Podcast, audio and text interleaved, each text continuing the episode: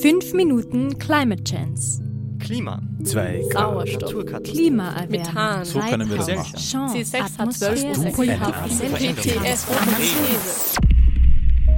Kurze Häppchen aus der faszinierenden Welt des Klimas.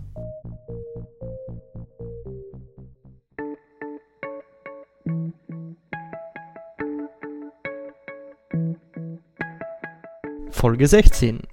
CO2 kostet extra. Ökonominnen sind Menschen, denen vor allem eines am Herzen liegt. Effizienz. Und Ökonominnen haben eine sehr eigene Bedeutung diesem Wort gegeben. Äh, die da wäre? Ökonomische Effizienz heißt auf Normaldeutsch die bestmögliche Verwendung von knappen Ressourcen wie Arbeitszeit oder Geld. Dieser Effizienz ist alles in der Wirtschaftswissenschaft unterworfen, so auch die Analyse des Klimawandels. Naja, aber das ist doch absurd. Die Erde sagt, es geht nicht mehr und dann wollen Wirtschaftswissenschaftlerinnen mit ihr verhandeln? Ja, das klingt schon ein wenig grotesk, aber es wird noch viel grotesker, wenn Ökonominnen von einem optimalen Temperaturanstieg reden. Klimawissenschaftlerinnen versuchen allen übrigen Erdbewohnern zu erklären, dass ein Temperaturanstieg um mehr als 1,5 Grad Celsius super gefährlich ist. Dann kam Ökonomie-Nobelpreisträger William Nordhaus und sagte, wisst ihr was? 4 Grad Celsius sind optimal. Das ist ein Scherz, oder? Man hofft es, man hofft es. Nordhaus kam auf seine eher eigentümliche Zahl mit verwirrender Methodik in seinen Arbeiten, die auch von anderen Ökonomen scharf kritisiert wurde. So nahm er eine lineare Schadensfunktion an, also dass die Schäden mit gleichbleibender Geschwindigkeit ansteigen, anstatt exponentiell. Er unterschätzte dadurch die Schäden durch CO2 dramatisch. Er hat quasi einen Kompromiss zwischen Natur und Wirtschaft berechnet. Und was für Schäden mutet er der Erde und ihren Bewohnerinnen zu? Wie gut hat er denn verhandelt? Welche Schäden entstehen? Zum einen sind das Ernteverluste, Gesundheitsrisiken und Produktivitätsverluste. Je heißer es wird, desto unproduktiver werden wir dazu noch. Naja, schau dir uns im Sommer an, wie arbeitsunfähig wir werden bei der Hitze. Zum Beispiel.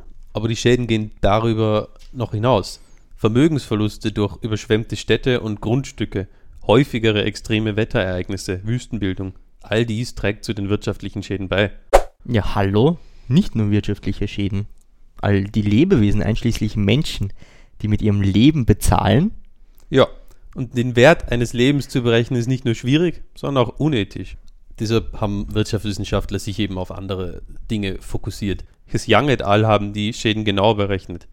Jedes zusätzliche Grad senkt das Wachstum, Achtung, wir reden hier von Wachstum, nicht das BIP an sich, um 1%.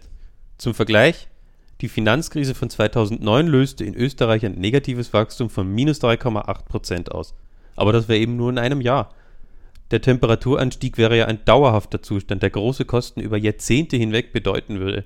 Und Young et al. betonen, dass es sich um eine konservative Schätzung handelt. Globale Kipppunkte wie das Schmelzen der Polarkappen oder des Permafrostbodens sind unglaublich schwer zu berechnen. Die wahrscheinlichen Kosten des Klimawandels sind daher vermutlich noch höher.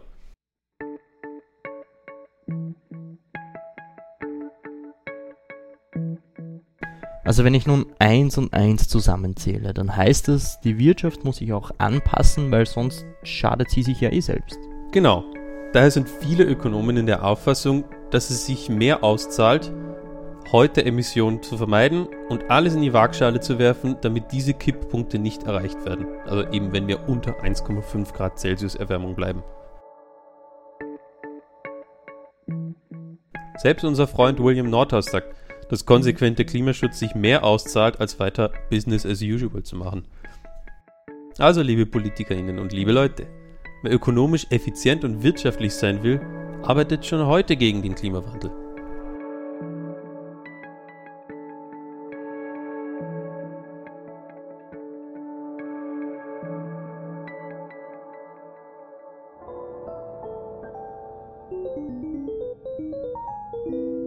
Fünf Minuten Climate Chance.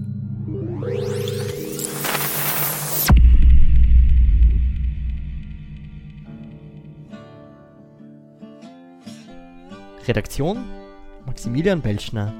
Gesprochen von Maximilian Belschner und Martin Merbert.